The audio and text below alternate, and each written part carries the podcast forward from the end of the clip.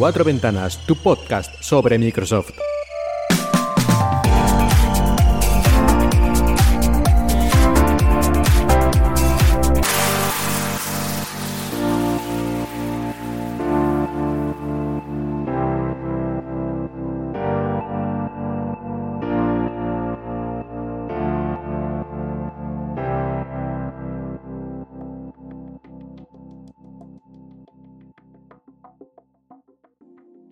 Buenos días y bienvenidos a Cuatro Ventanas, tu podcast sobre Microsoft en Emilcar FM. Ya sabéis que últimamente intento no hablar demasiado de videojuegos porque ya tenemos en Emilcar FM el podcast DLC que se habla básicamente de este tema. Pero naturalmente estamos en la época del E3 de la mayor feria de videojuegos a nivel mundial que ocurrió hace unos poquitos días y por lo tanto es imposible que aquí no hable de todo lo que ha presentado Microsoft y sus asociados durante este E3, durante esta feria. Lógicamente, la gran mayoría de los anuncios son de software, son de videojuegos, porque en el apartado de hardware, pues ya hace, no sé, 7-8 meses que salió la nueva Xbox Series, tanto la X como la S, así que ahí no se esperaba nada, lógicamente aunque alguna pequeña sorpresita sí que ha habido por ahí de la que hablaré más tarde. Pero vamos a ver qué juegos nos ha traído este E3 en la presentación que hizo Microsoft y también Bethesda, que aunque Microsoft compró Bethesda hace ya unos meses, están intentando un poco mantenerlo como si fueran cosas separadas, como para mostrar que hay cierta independencia, que en principio esa era la idea, pero no sé yo si esto es un poquito exagerar. En todo caso, vamos a ver qué nos han presentado Xbox, Microsoft y Bethesda en este E3 2021. Por parte de Microsoft empezamos con Halo Infinite, Halo Infinite o Halo Infinite o como quieras pronunciarlo, que evidentemente al ser un juego de Halo es digamos la joya de la corona de Microsoft prácticamente la mascota de la Xbox es el jefe maestro, el protagonista de este videojuego, y por lo tanto es un juego muy esperado. De hecho, aún más esperado de lo normal porque se retrasó. Iba a salir en principio con la salida de la serie X y serie S, pero se retrasó para mejorarlo. Hubo además el año pasado cuando se hizo la presentación inicial ciertas críticas respecto a su nivel gráfico y otros aspectos del juego. Y bueno, pues no sé si eso tuvo que ver, que yo creo que sí, o tal vez no. El caso es que se retrasó y todavía no ha salido. Saldrá en principio a finales de este año, aunque no hay una fecha concreta como en otros juegos, lo que resulta un poco extraño. Pero bueno, en todo caso, a finales de este año tendremos este Halo Infinite. Nos han presentado la parte multijugador, que será free to play, es decir, no tendrás que pagar ni comprar nada. Y si no recuerdo mal, podrás jugar sin tener ninguna suscripción a Xbox Live ni nada parecido. Será free to play de verdad. Esto fue un cambio que hizo Microsoft hace unos meses y de lo que ya hablamos. Así que cualquier persona que tenga una Xbox o un PC podrá jugar al multijugador de Halo Infinite. Sobre la parte de un jugador, sobre el modo historia, pues prácticamente no han enseñado nada, así que todavía estamos un poco ahí en el misterio, pero bueno, sea como sea, parece ser que ha mejorado bastante respecto a lo que se enseñó aquella infame primera presentación. Y la gente está bastante emocionada, como no podía ser de otra forma, porque, vamos, si la gente no está emocionada por el título, digamos, estrella de Xbox, históricamente hablando, pues ya apaga y vámonos. Yo he de confesar de todas formas que nunca he jugado a ningún juego de la saga Halo. He jugado un poquito ahí para probar unos minutos, pero nunca he jugado al juego en serio, ninguno de ellos. Así que no sé, ya veré si a lo mejor esta vez me animo y, me pongo a jugar un poquito a este Halo Infinite. Aparte, Microsoft también presentó otro de sus ya clásicos. Juego de carreras Forza, Forza Horizon 5 en este caso que Como seguramente sabéis, es un juego de carreras, pero basado en un mundo más o menos abierto. Puedes hacer varias eh, misiones, por decirlo de alguna forma, e ir avanzando, mejorando tu coche, hacer eh, diferentes tipos de competiciones. Y en este caso, el Forza Horizon 5 nos ha llevado a un nuevo escenario. La última vez, si no recuerdo mal, fue Australia. Y ahora nos han llevado a México, donde encontraremos una grandísima variedad de, de escenarios y además con todavía más calidad aunque parece ser que utiliza todavía el motor gráfico antiguo, digamos mejorado y todo ese tipo de cosas, pero no es aún el motor específico para la nueva generación con ray tracing y todas estas tonterías, bueno, por, decirlo de alguna forma, que nos ha traído la nueva generación. Sin embargo, yo viendo los vídeos, tiene un aspecto gráfico impresionante y a nivel de físicas y de jugabilidad aparentemente de, pues es un paso adelante muy claro respecto a la versión anterior, al Forza Horizon 4. Y además han añadido modos de juego nuevos como este de ir ahí rompiendo unas piñatas, una especie de competición a ver quién rompe más piñatas por la carretera y otro en el que puedes, digamos, organizar tus propias pruebas, como una especie de terreno de juego en el que puedes ir poniendo cosas y después hacer la competición con, tus colegas ahí a ver quién puede terminar la carrera de la mejor forma. Forza Horizon 5 sí que tiene una fecha establecida que es el 9 de noviembre de este año, así que unos mesecitos y lo tendremos entre nosotros. Y sale tanto para Xbox de nueva generación como la Xbox One, eh, la anterior generación, como lógicamente para PC y como todos los títulos que hace Microsoft, estará disponible el primer día en Game Pass. El siguiente juego es el Microsoft Flight Simulator, que diréis, esto ya es antiguo, bueno, antiguo entre comillas, pero quiero decir que ya, había salido hace un tiempo. Pero ahora estamos con la versión de consola, que saldrá solo para consolas Xbox de nueva generación, la serie X y la serie S, porque es un juego que requiere una potencia gráfica espectacular para poder funcionar de manera decente, así que eh, al principio dijeron que saldría para la Xbox One, pero es que ya era evidente que eso era imposible y así se ha confirmado, así que para las series X y series S sí tendremos el Flight Simulator de Microsoft, este juego que, bueno, juego o experiencia, como quieras denominarlo, pero que realmente es algo espectacular, ¿no? Verlo Dan, ganas de, tomar un avión e irte por ahí. Este lo tenemos dentro de nada, el 27 de julio. Y naturalmente también en Game Pass. Y ahora un clásico, y es que saldrá el 21 de octubre de este año Age of Empires 4 la cuarta entrega de este super clásico de la estrategia en tiempo real y de luchar ejércitos de diferentes civilizaciones para controlar un territorio, pues llega a PC. Lo podemos comprar o lo podemos tener también en Game Pass para PC.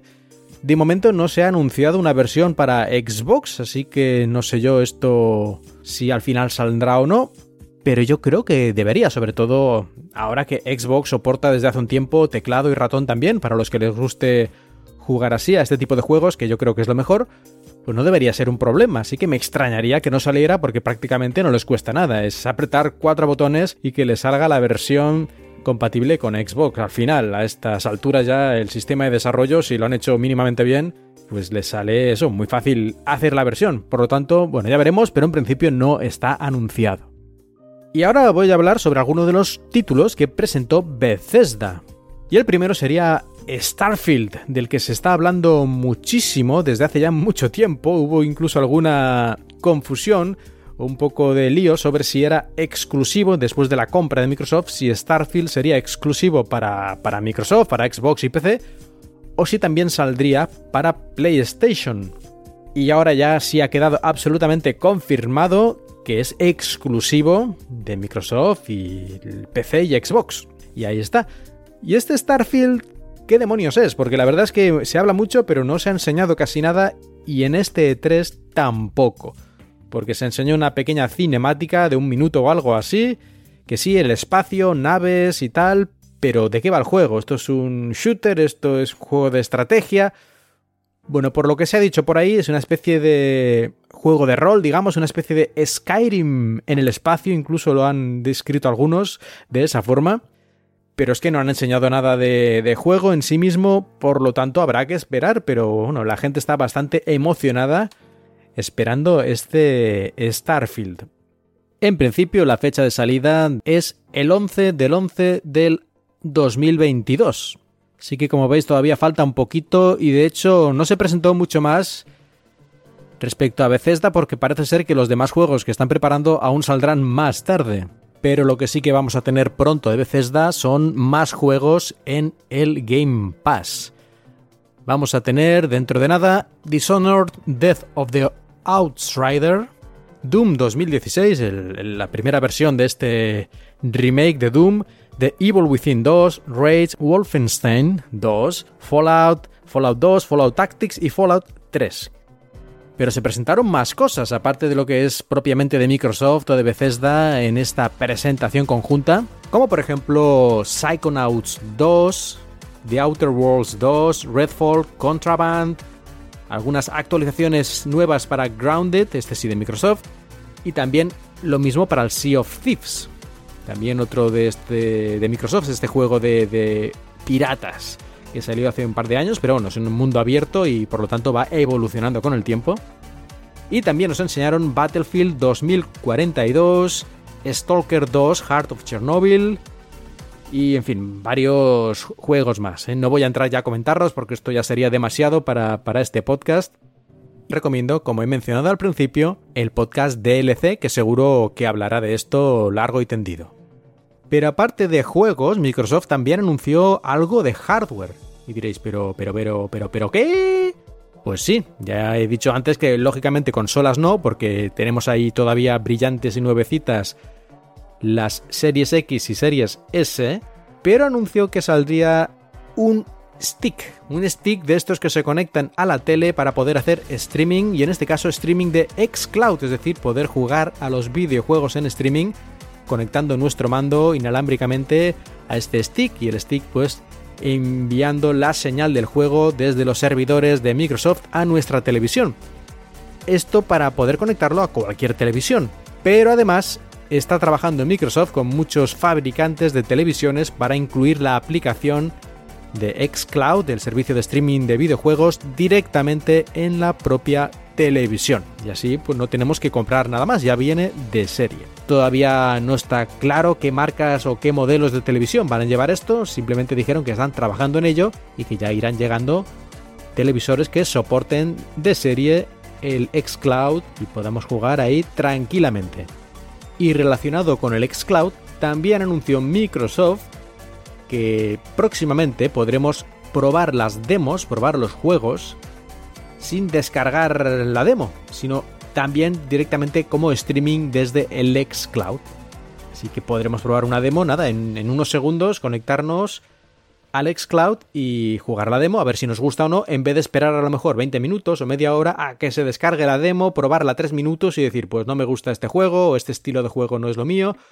Ya le hemos perdido ahí un tiempo, hemos descargado un montón de datos casi para nada.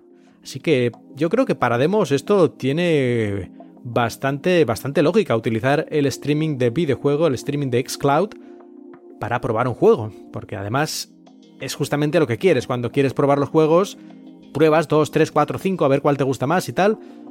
Pues cuanto antes lo tengas y menos tiempo tengas que esperar descargando, instalando y todo eso, pues mucho mejor.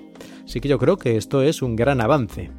Sobre todo porque en los últimos años algunas demos han llegado a ocupar 20, 30, 40 gigas es decir, una cantidad muy grande, sobre todo si no tienes una conexión de súper alta velocidad. Y aunque la tengas, pues también el espacio libre de almacenamiento en tu consola y el tiempo que tarda en instalarse y en toda la pesca. Es decir, como decía, yo creo que esto es una genial idea, utilizar el streaming de Xcloud para probar demos.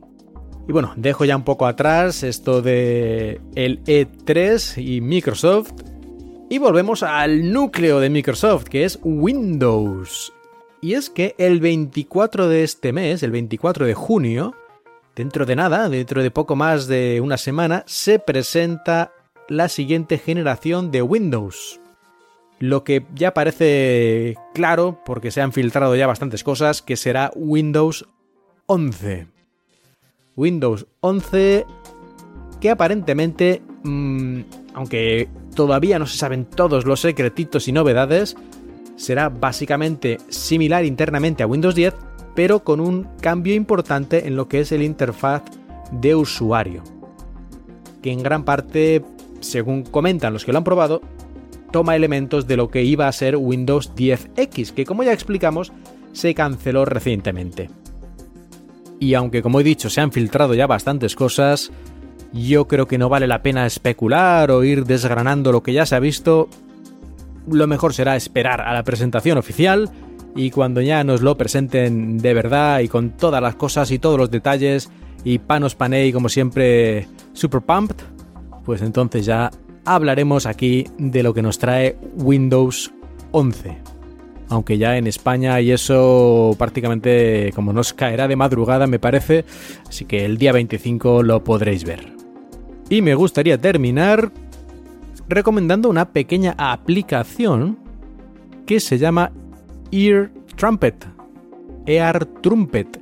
Es una pequeña aplicación que podéis encontrar en la Microsoft Store y que sirve para mejorar mucho las opciones que tiene la utilidad de audio, este altavocito que tenéis abajo a la derecha en Windows para subir y bajar el volumen y también tiene algunas otras pequeñas opciones.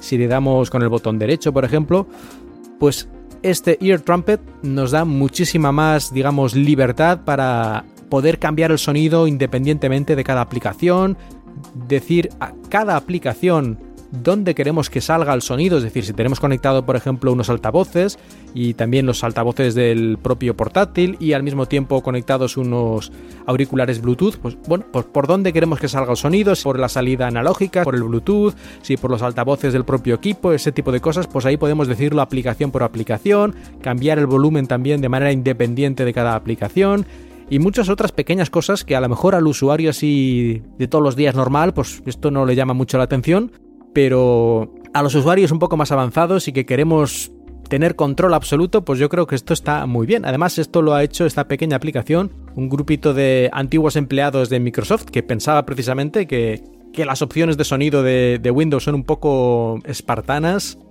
y decidieron hacer esta aplicación que es totalmente gratuita y que aparentemente funciona, funciona muy bien. Así que le podéis echar un vistazo a ver si os interesan las funciones que tiene. Esto es el Ear Trumpet en la Microsoft Store. Y con esto terminamos el episodio de hoy, así que eh, nada, muchas gracias por escucharme, yo soy Mark Milian y os he hablado desde Shanghai.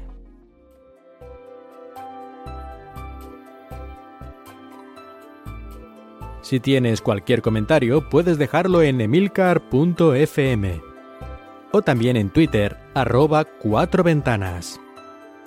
La música que has escuchado durante este episodio pertenece a Serakina y Stereo Resonance, música con licencia Creative Commons.